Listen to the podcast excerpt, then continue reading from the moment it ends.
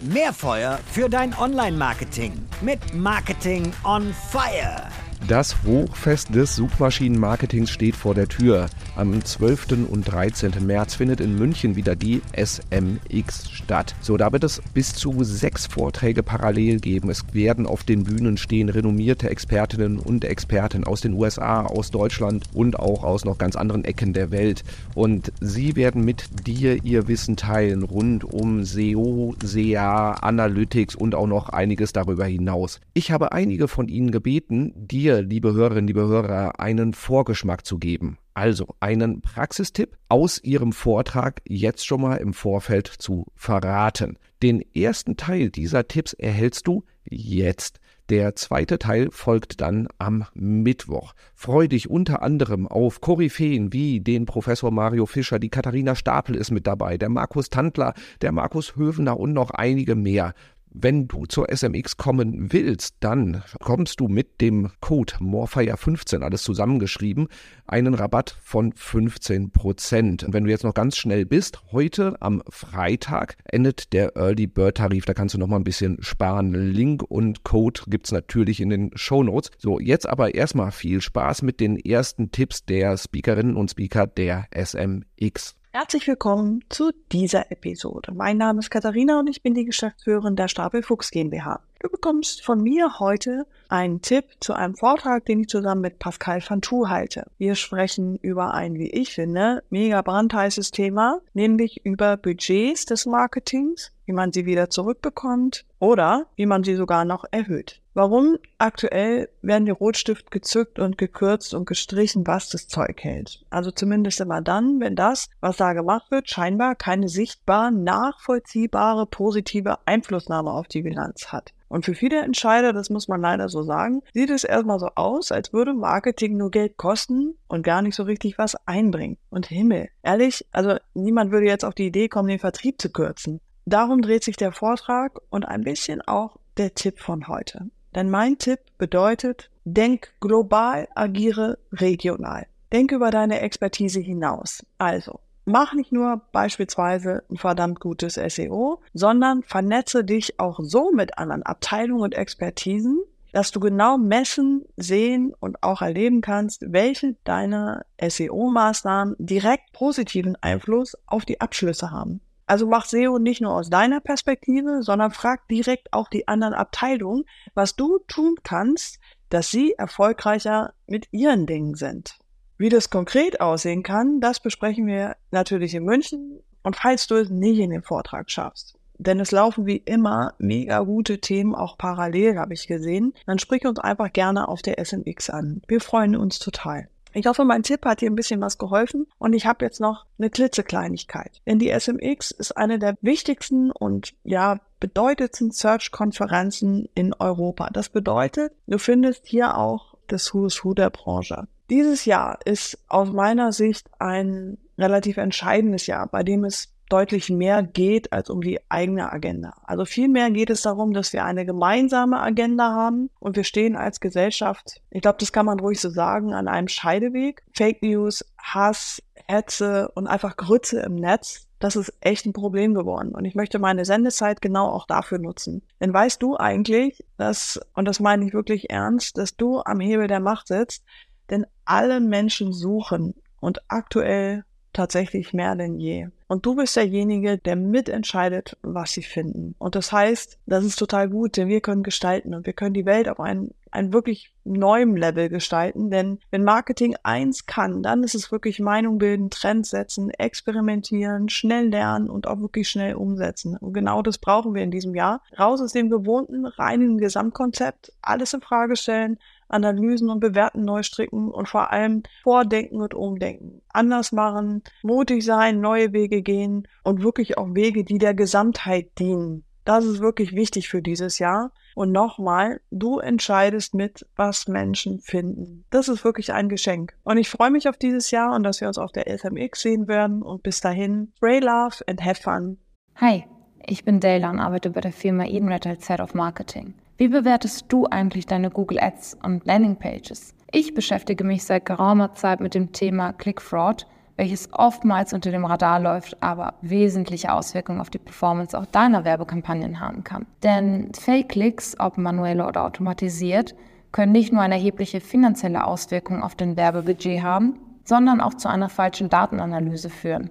Es ist nicht unwahrscheinlich, dass falsche Schlussfolgerungen gezogen werden, wenn Daten analysiert werden, die nicht mehr genau repräsentieren, wie echte User mit der Anzeige interagieren. Click-Fraud führt nämlich zu einem Anstieg der Klickzahlen, ohne dass echte Interessen oder Absichten dahinter stehen. Und es muss für jeden Klick bezahlt werden, der nicht automatisch von Google als Fake rausgefiltert wird. Wenn die Klicks also nicht sofort in Conversions umgewandelt werden und die Conversion Rate sich somit verschlechtert, kann dieser nicht relevante Traffic einer der Gründe dafür sein. Daher mein Tipp an dich, bevor du deine Landingpages optimierst, prüfe die folgenden Faktoren. Sind deine Anzeigen irreführend? Ist deine Zielgruppenausrichtung richtig definiert und die Landingpage dementsprechend gestaltet, dass sie für diese relevant ist? Wie schaut die Ladezeit deiner Landingpage aus? Ist der CTA klar und verständlich? Wird das Angebot verständlich repräsentiert und ist die UX benutzerfreundlich? Hat sich deine Klickrate plötzlich drastisch verändert bzw. erhöht? Letzteres kann ein Hinweis nämlich auf Fake-Traffic sein.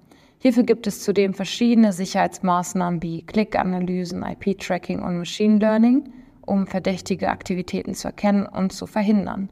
Somit kannst du deine Performance tatsächlich verbessern. Mehr dazu erfährst du auf der SMX im März von mir.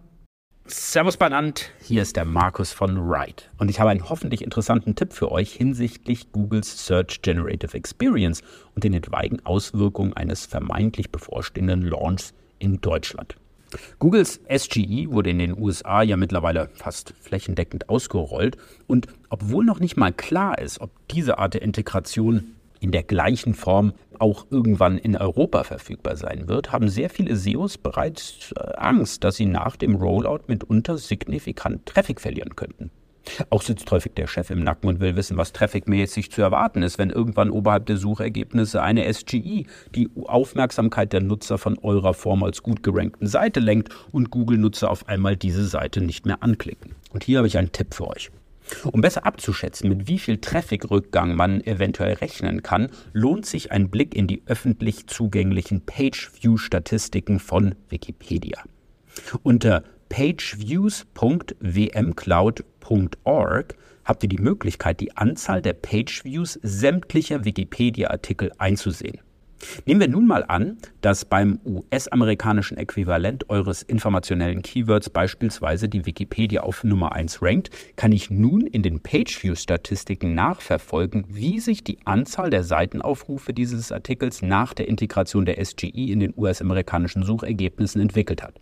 So kann man über den Daumen relativ gut ableiten, mit wie viel Trafficverlust man ungefähr rechnen kann, wenn auch in Deutschland über eurem Top 1 oder gleichsam exzellenten Top-2-Ergebnis hinter dem deutschen Wikipedia-Artikel, denn irgendwann auf einmal ebenfalls eine Search Generative Experience oberhalb der Suchergebnisse angezeigt wird. Natürlich lohnt der Blick in die Pageview-Statistiken von Wikipedia nicht nur in Hinblick auf den vermeintlichen Launch der SGE. Diese öffentlich zugänglichen Statistiken sind natürlich auch für viele weitere SEO-relevante Fragestellungen interessant. Ich hoffe, dass euch der Tipp gefallen hat und nun surft mal auf pageviews.wmcloud.org und stöbert mal ein wenig in den Daten rum. Es lohnt sich. In diesem Sinne, happy optimizing und viele Grüße vom Bright Campus. Ja, moin, Markus Höfner hier. Ich bin SEO Advocate bei der Agentur Blue Fusion.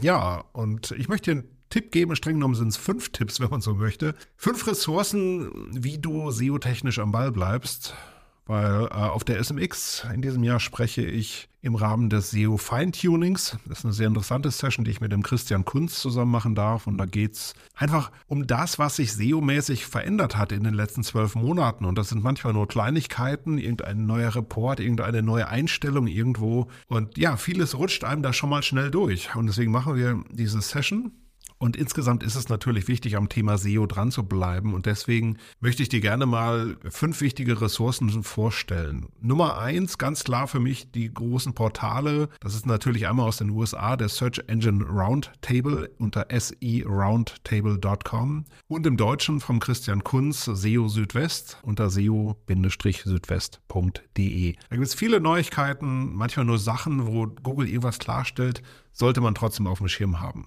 Nummer zwei ist natürlich das Google Search Central Blog. Da gibt's nicht viele Beiträge, aber wenn sich was ändert, wenn sich was Zentrales ändert, ähm, dann dort auf jeden Fall. Also das auf jeden Fall in irgendeiner Weise abonnieren, mega sinnvoll. Der dritte Tipp hat vielleicht jetzt nicht unbedingt nur mit News zu tun. Das ist der Podcast von Google, der heißt Search of the Record mit John Müller und Co. von Google. Da geht's nicht immer nur um News, das stimmt, aber häufig geht es um Fokus. Und ähm, häufig werden da auch Themen vorbereitet und wenn man da so ein bisschen zwischen den Zeilen liest, kann man sich eigentlich schon ziemlich viel mitnehmen. Tipp Nummer vier ist wenig bekannt. Ähm, das heißt Structured Data Update Alerts. Und das ist ein schönes Tool, findet ihr natürlich über Google von Sitebulb. Und da kriegt ihr eine E-Mail-Benachrichtigung, wann immer sich beim Thema Markup etwas verändert. Und das sind manchmal nur so Kleinigkeiten, dass irgendein neues Attribut dazukommt oder irgendwas wird nicht mehr unterstützt oder eine Richtlinie hat sich geändert. Deswegen extrem wichtig, da am Ball zu bleiben. Und Tipp Nummer 5 ist so ein bisschen in eigener Sache, ist nämlich der SEO-Monatsrückblick. Ich fasse die wichtigsten News eines Monats, das sind so in der Regel so 10 bis 15 Stück für euch zusammen gibt es äh, so immer um den Monatswechsel herum, dienstags als Podcast bei Searchcamp und freitags als Video bei äh, Systrix äh, auf YouTube Live. Ihr könnt euch also aussuchen, ob ihr es hören wollt. Ihr könnt euch ausgucken, ob ihr es gucken wollt. Und ihr könnt bei uns im Blog sogar lesen. Also wenn ihr nur die, die Show Notes, nur die Stichpunkte lesen wollt, geht das sogar auch. Wichtig ist einfach nur insgesamt, dass ihr an dem Thema SEO dran bleibt. Und ja, ich hoffe, wir sehen uns auf der SMX, wäre eine schöne Sache. Oder an irgendeiner anderen Stelle mal in diesem Sinne. Ja, vielen Dank fürs Zuhören. Bis dann. Lieber Robin, liebe Hörerinnen und Hörer vom Marketing on Fire Podcast. Hier ist Oliver Zenglein. Ich bin Gründer von The Boutique Agency aus München. Und meine Kollegin Lena Tauer und ich werden im März einen Vortrag halten zum Thema effektive Prozesse im SEA. Und hier kommt unser Tipp für die heutige Podcast-Folge. Und zwar geht es darum, wie ihr wiederkehrende Prozesse zum Leben erwecken könnt, sodass sie auch in der Praxis gut funktionieren und so dass nichts runterfällt und alle gut damit arbeiten können. Alles, was ihr braucht, ist ein Projektmanagement-Tool. Da könnt ihr ein Tool nehmen wie A-Work, äh, Bittrex, Monday. Wir nutzen dafür Asana und in diesen Tools äh, gibt es ein Feature, das heißt Aufgabenvorlagen. Im Prinzip sind das Templates von verschiedenen Aufgaben, die ihr zusammenfassen könnt und auch customizen.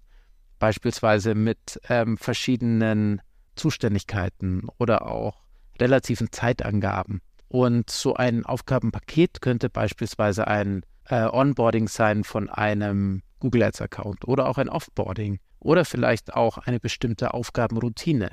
Und dann könnt ihr das Template anlegen und das Paket landet dann direkt bei den zuständigen Personen von Dingen wie Administration und Zugänge über Setup-Routinen bis hin zur Dokumentation, die wir dann wiederum vornehmen, beispielsweise in Notion. Und hier noch ein kleiner Tipp, ähm, fangt mal langsam an und fangt mit Prozessen an, wo das Ganze einen Anfang und ein Ende hat, also ein Projekt wie eben zum Beispiel ein Onboarding. Das eignet sich wunderbar. Wenn sich alle an die Arbeitsweise gewöhnt haben und wenn das gut funktioniert, kann man sich auch an Prozesse wie Routinen oder irgendwelche Zyklen zum Beispiel vorwagen.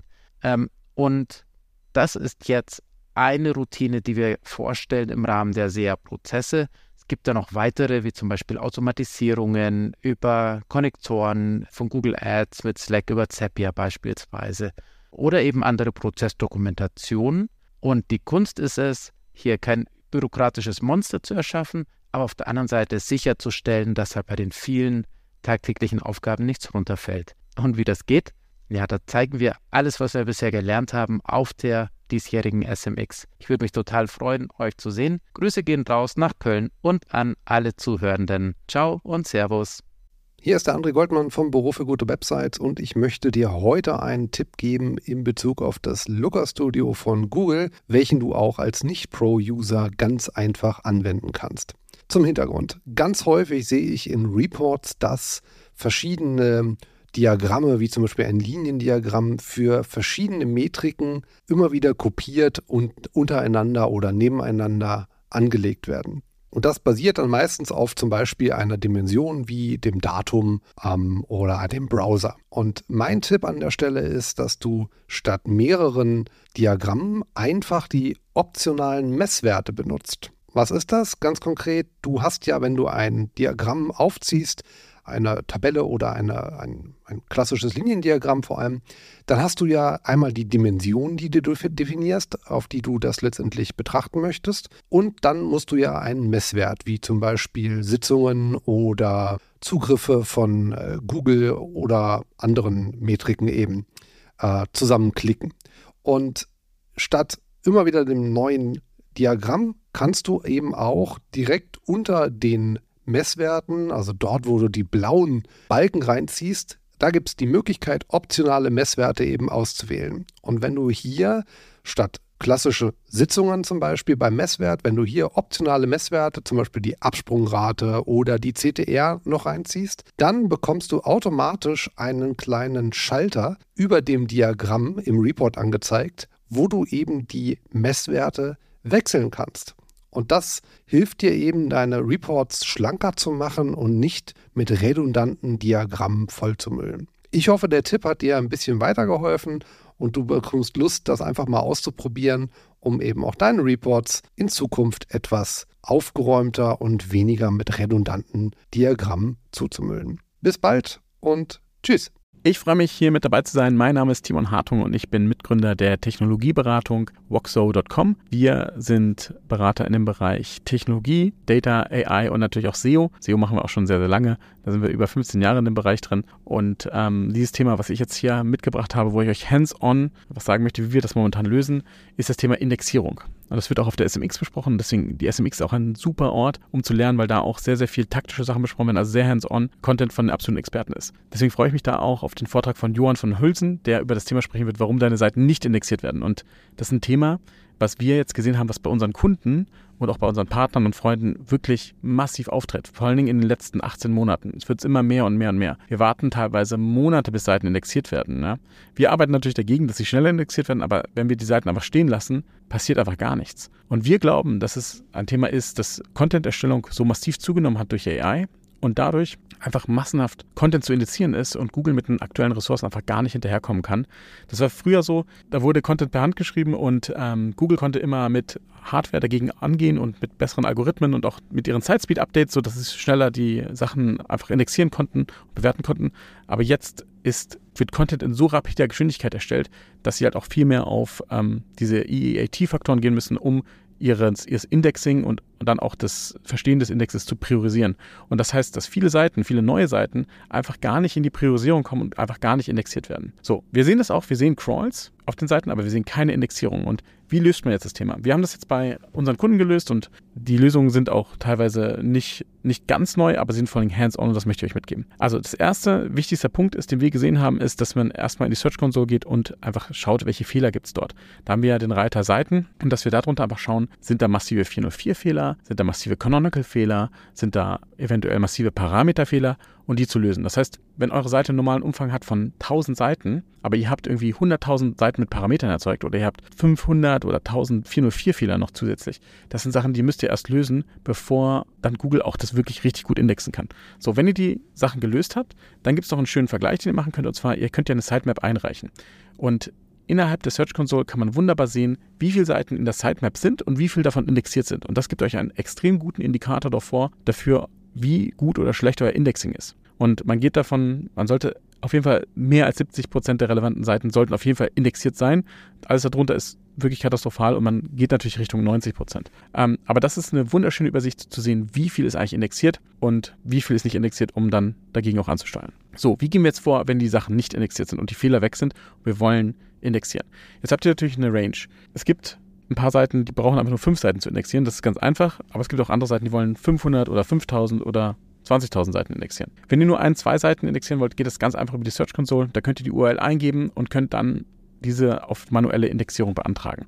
Das geht, wie gesagt, bei 10 Seiten, selbst 20 Seiten geht das noch ganz schnell. Wenn ihr aber mehr Seiten ähm, indexieren wollt, habe ich euch zwei Tools mitgebracht. Und zwar gibt es da den Giga-Indexer einmal und das geniale Tool von Stefan Zisch. Und zwar ist das getindexed.io. Die beiden, da könnt ihr jeweils ähm, bei dem getindex.io könnt ihr auf jeden Fall 200 ähm, URLs am Tag indexieren lassen und das funktioniert sehr, sehr gut. Und beim Giga-Indexer, das funktioniert noch ein bisschen anders, kann man aber auch Seiten indexieren lassen. Wichtig ist immer, besonders bei getindex.io, ihr müsst Inhaber der Google Search Console sein, damit ihr die Verifizierung für die Indexing-API bekommen könnt. Da müsst ihr ein paar Steps durchlaufen, aber das hat von den GetIndexed.io wunderbar dargestellt mit Screenshots. Ähm, da kommt man schnell durch und kann das dann direkt ausführen und es funktioniert echt schnell. Noch ein kleiner Bonustipp am Rande, den gibt es auch schon lange. Ähm, Twitter oder beziehungsweise x.com mittlerweile ist einfach ein Indexing Superpower, möchte ich mal sagen. Wenn ihr einen Link publisht, und es geht jetzt darum, nicht um tausende von Links, aber wenn ihr ein paar Links drauf publisht, die werden meistens super schnell indexiert, weil Google die ganze Zeit auf x.com schaut und sieht, was da passiert und diese Links werden als ja, werden höher einpriorisiert und werden dann indexiert. Wir haben das in der Vergangenheit immer mal wieder gemacht und es funktioniert eigentlich ganz gut. Genau. In diesem Sinne wünsche ich euch noch eine schöne Zeit. Ich hoffe, wir sehen uns auf der SMX. SMX immer wunderbare Zeit, eine der besten Konferenzen im deutschen Raum und daher freue ich mich darauf, euch dort zu sehen. Ciao. Das war der erste Schwung an Tipps von den SMX-Speakern. Am Mittwoch kommt dann der nächste Teil. Also nicht vergessen, den Podcast zu abonnieren, damit du diese nicht verpasst. Und denk dran, alle Infos zur SMX und auch die Links zu den Expertinnen und Experten findest du natürlich in den Show Notes. Wir hören und sehen uns. Ciao.